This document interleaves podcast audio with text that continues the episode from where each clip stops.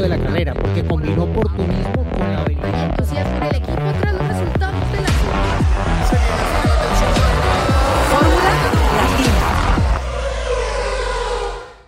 Hola a todos, esto es Respondemos sus preguntas y antes del Gran Premio de Brasil contestamos la siguiente. Vamos con la primera.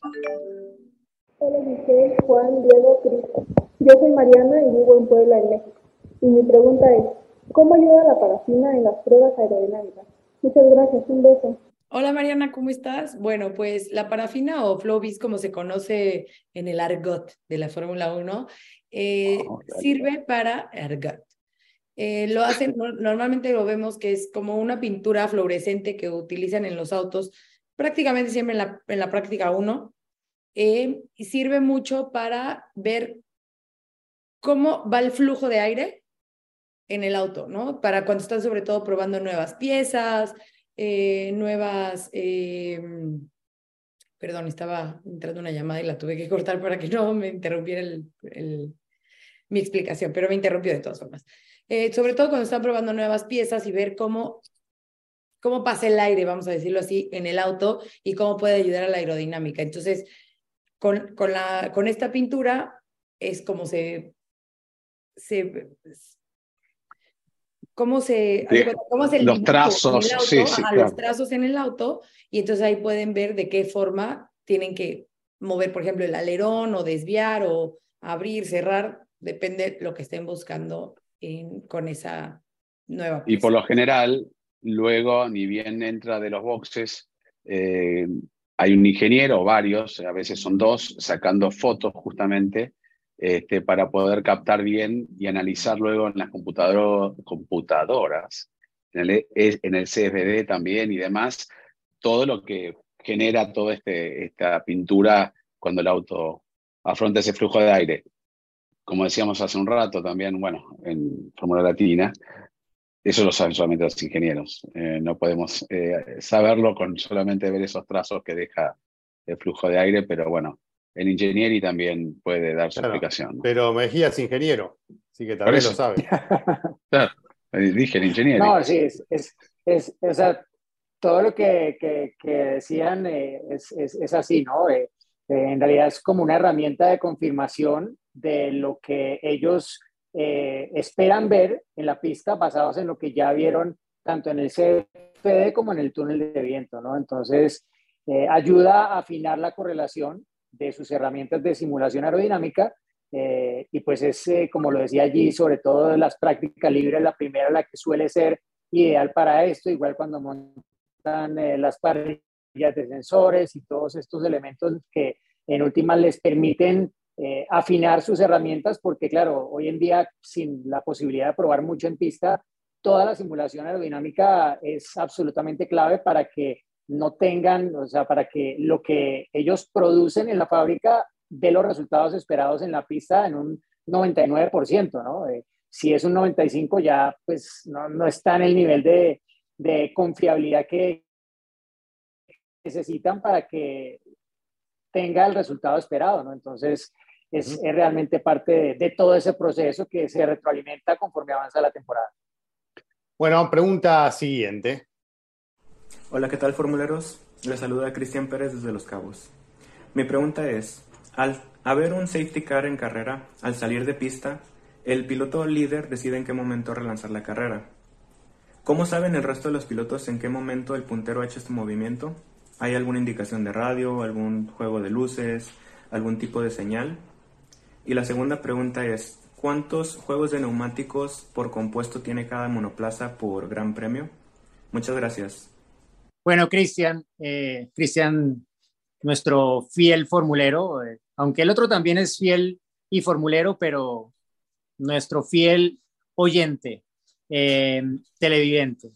Eh, en realidad, a ver, es muy diferente a lo que pasa, por ejemplo, en los Estados Unidos, ¿no? Que nos acostumbramos, quienes hemos seguido las carreras allí, a que le dan el green, green, green en la radio a todos los pilotos y ahí se sabe que se relanza la carrera después de un periodo de bandera amarilla. En la Fórmula 1 se sabe pues que se avisa cuando se apaga la torre del, luminosa del, del, safety car y pues ya el líder es quien relanza un poco la carrera y decide en qué momento acelere dependiendo del circuito, pues lo hace antes o después, ¿no? Recordamos lo que pasó en Mugello hace unos años cuando se armó esa, ese accidente múltiple, la, reacción, la reacción en cadena, porque nadie quería relanzar, o sea, el líder no quería relanzar la carrera muy temprano, muy temprano en la recta o antes de ella, porque sabía que quien venía detrás iba a tener una mayor opción de adelantarlo al final de la recta, porque le iba a tomar la succión. Entonces, reducía el tramo de, de recta relanzando la carrera al último minuto, ¿no?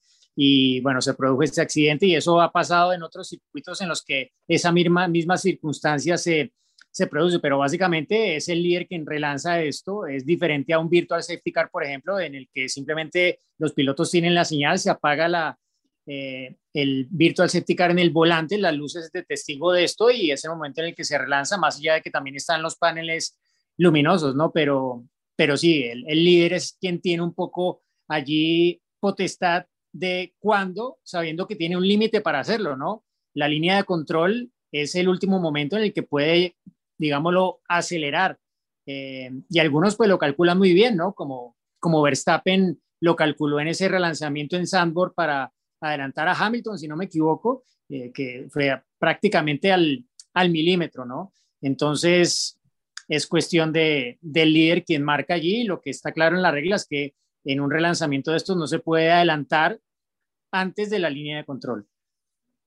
Y además la distancia con safety car, ¿no? Como la penalización que le tocó justamente a Checo Pérez en Singapur. Hay que tener cuidado, le ha tocado a Vettel en Alemania también.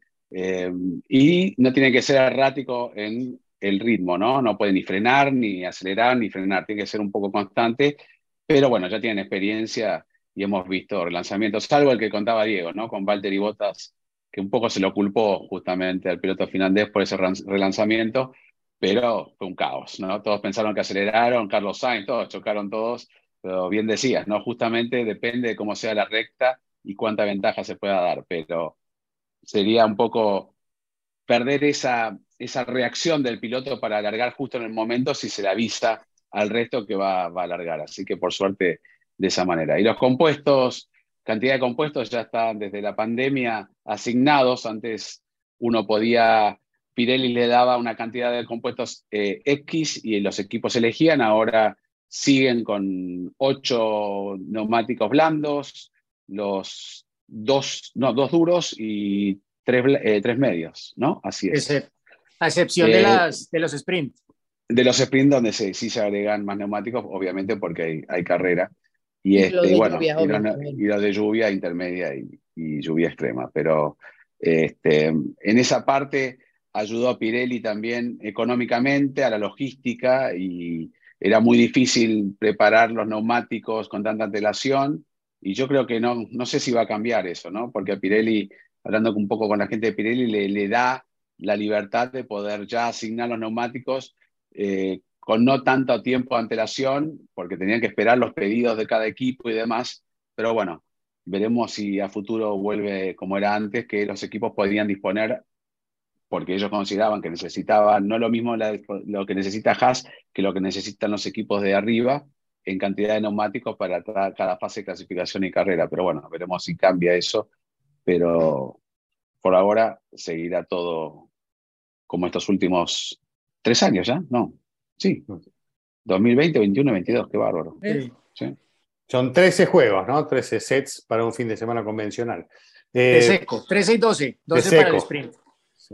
Vamos con una más. Hola, buenas noches. Mi nombre es Marlon Castaño. Les mando saludos desde Colombia y mi pregunta para ustedes es, desde su punto de vista, ¿qué piloto ha sido la sorpresa y qué piloto ha sido la decepción en esta temporada? Gracias, saludos. Hola Marlon, ¿cómo estás? Gracias por tu pregunta. Eh, bueno, ¿quién, la decepción de esta temporada y tengo que ir para el lado del pobre Latifi, ¿no? que no tuvo una gran temporada, no me queda otra alternativa. ¿Cuándo, no te decepcionó Latifi? Y hace rato, pobre, pero este año ¿Cuándo te sorprendió más bien? No, no, no. ¿Cuándo esperabas algo de él? Pocas veces, bueno, siempre esperé algo, no quiero ser tan malo, pero este año como que no salió nada, ¿no? Y, bueno, por eso su realidad hoy, pobre, pobre Latifi. Pero bueno, eh, y la sorpresa no fue tanta sorpresa porque sabemos de sus condiciones, pero sí a nivel Fórmula 1 me parece que fue lo de Nick Debris, que fue un, como un pantallazo, no podemos tomarlo para toda la temporada, pero no tengo otro que me haya sorprendido eh, en esta temporada, ¿no? Tengo la imagen de, de Brice en Monza funcionando realmente muy bien con el Williams y ganándose un lugar para la próxima temporada, ¿no? Creo que eso también ha contribuido para su realidad 2023. No sé qué opinan ustedes. Sí, eh, como quieran, si quieren voy. Decepción y, y tómenlo con algo como algo constructivo, porque no es que me decepcionó el piloto, sino su situación es Daniel Richardo. Eh, yo pensé que iba a poder acomodarse, que iba a estar mejor, y repito, es el piloto que mejor me cae, el mejor onda, todo, pero decepcionó, porque si no hubiera decepcionado, hubiera estado en McLaren la próxima temporada. Eh, pero por eso digo, motivos lo sabe él, el equipo bien, pero para mí fue una decepción porque este, me hubiera gustado que estuviera más a, a nivel de Lando Norris. Y sí, sorpresa, no puedo decir Max porque ya lo viene, pero cómo dominó, como la frialdad, cómo pudo controlar este, todo el campeonato sin errores prácticamente. La peor carrera de Max, Singapur. Después no le veo muchos errores en toda la temporada, por eso no. Bueno, voy, voy a ser breve, porque si no me voy a ir uno por uno y voy a estar tres horas. Eh, sí, coincido con Nick de Debris porque sería la misma oportunidad que Nico Hulkenberg tuvo, que tuvieron muchos pilotos de correr una vez, eh, Pietro Fittipaldi y demás, y él la aprovechó con un Williams. Entonces, para mí eso es una sorpresa. Si hubiera sido un Mercedes, como pasó con Russell cuando Claro. reemplazó a Hamilton, no todos sabíamos que Russell era un superdotado, pero en un Mercedes también podés hacer un gran papel. Pero aprovechó todas las circunstancias, como dijo él en una entrevista, aprendí en carrera, con frialdad, y bueno, merecido. Para mí fue la sorpresa. Bueno, A ver, Bueno. eh, ¿vas México o voy? Dale, primero las damas. Ok, eh, yo estoy de acuerdo con la decepción con Juan. Eh, ya lo explicó, no me voy a extender. Daniel, ¿no? Porque pues sí, esperaba que este año la hiciera en McLaren. Y mi sorpresa, eh, George Russell, no porque dudara de su talento, sino por cómo estaba Mercedes al inicio de temporada y que siempre fue top 5. Por eso me gustó lo que hizo George en, en la temporada. Mejía. Bueno, yo para, para ir diferente, porque sí, también iba con, un poco con, con Richardo por la decepción, pero el otro que me ha decepcionado un poco ha sido Mick, Mick Schumacher. Y yo, yo pensé que, que iba a ser un poco más al final eh, lo errático que fue al inicio del año, los accidentes. Sí, creo que eso al final, si eso es lo que acaba costándole la, el Mm. asiento, pues se, se entiende, ¿no? Más allá de que tuvo algunos destellos como Austria, en Miami hasta que chocó con Vettel, Silverstone. Silverstone también. Silverstone fue una muy buena para, para él y para el equipo Haas. Eh, sí, yo diría con, me quedaría con, con Mick como la decepción, más allá de Richardo, que creo que es la, gran decepción porque es un piloto con números que uno pues, se sorprende de ver que le hayan marcado tanta diferencia en un segundo año en el que se suponía que iba a poder aprender de las lecciones de las, de las difíciles lecciones del año anterior, ¿no? Y eh, la sorpresa mm, no fue una sorpresa de todo el año, fue una sorpresa de principio de temporada. Checo. Mm, a mí me sorprendió Checo, no. Cuando hizo la pole en Jeddah me pareció increíble, o sea, nunca lo tuve como candidato a la pole ahí y creo que muy pocos. y luego lo Sí. que hizo en esa primera parte del año, clasificando por delante de Max y estando muy cerca de él. Ya sabemos que a partir del Gran Premio de, de Canadá, sobre todo, cambió mucho todo dentro de, de Red Bull. eh, bueno, incluso desde el mismo Gran Premio de España, un poco ya se empezaba a marcar un poco el rumbo claro de, de que había que ayudar a Verstappen y lo tuvo que hacer Checo a regañadientes un poco en esas primeras, en esas tres eh, ocasiones durante una misma carrera. Pero, pero sí, el Checo de principio de temporada me, me sorprendió porque no, no, no esperaba después de que le marcara a Max en promedio tres, cuatro décimas por vuelta en clasificación en 2021 que llegara Checo a superarlo y, y hacer una pole en Jeddah, eso me sorprendió bastante. Bien, chicos, eh, antes de que, como hablaste de Mick Schumacher, antes de que nos apague las cámaras Gunther, eh, que ya lo hizo en, en el episodio de esta semana, nos vamos, eh, deseándoles muy buen fin de semana a todos y un gran, gran premio de Brasil para ustedes dos que están- van a estar allí, para todos los que van a formar parte de ese evento, para ustedes, Gis, y, y su pequeña señorita que allí la acompaña también. Eh. Nos vemos semana. entonces después de Brasil. Obrigado. Beleza. Obrigado. Beleza, Obrigado. Chao. Boa noite. Bye. Buenas noches. saltó la lengua del adelantamiento de la carrera porque combinó oportunismo con la habilidad.